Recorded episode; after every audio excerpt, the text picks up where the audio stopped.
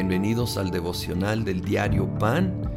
Este día 6 de julio vamos a pasar a los últimos versículos de Primera de Tesalonicenses 4, donde habla de nuestra ida con el Señor al final de los tiempos.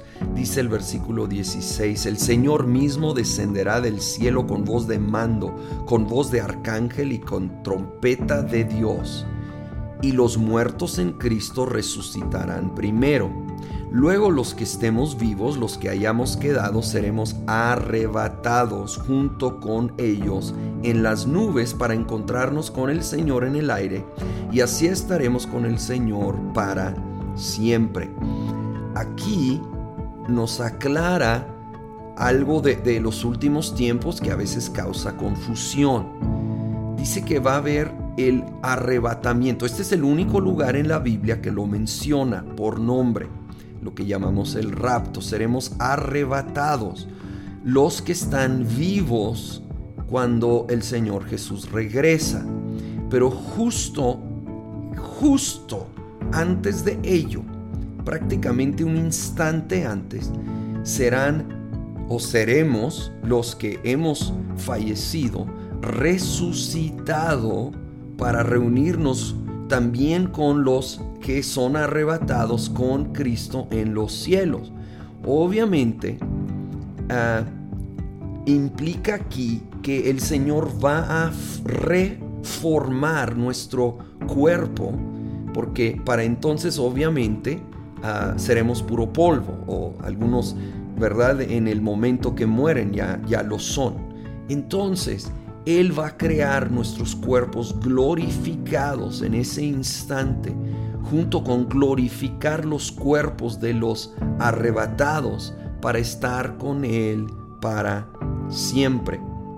Hay muchos misterios relacionados con los últimos tiempos, nuestra ida con el Señor, con el rapto, exactamente cuándo va a ser y, su relación con la gran tribulación. Voy a ser honesto, yo creo que es un gran error ser dogmáticos en este tema, es decir, aferrarnos a que yo entiendo exactamente todos los detalles del fin de los tiempos y tiene que ser así cuando hay otras personas muy estudiosas que aman a Dios que creen algo contrario.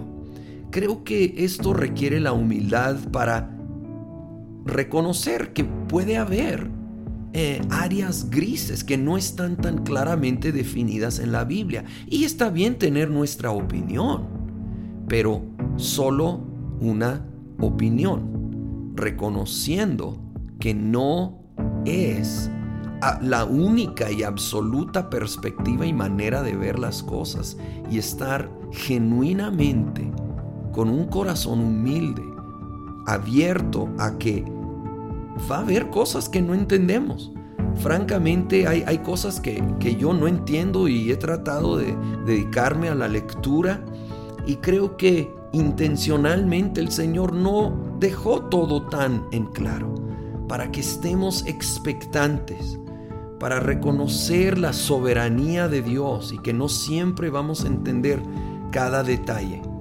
Pero algo es seguro, Jesucristo va a regresar y nos va a llevar con Él. Lo dice aquí, lo dice docenas y docenas de veces en el Nuevo Testamento, Jesucristo va a regresar, no hay duda. Y el versículo 18 dice, por lo tanto, anímense unos a otros con estas palabras. No tenemos que entender exactamente cuándo y cómo para gozarnos y recibir ánimo y fortaleza en la realidad de que Jesucristo va a regresar, nos va a llevar con Él y estaremos con Él para toda la eternidad.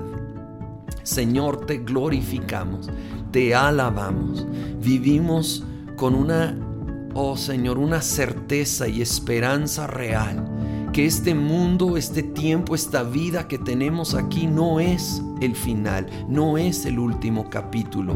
Tú tienes planes preciosos, tú vas a volver, tú vas a transformar nuestros cuerpos en cuerpos glorificados, perfeccionados, con los cuales estaremos contigo para siempre.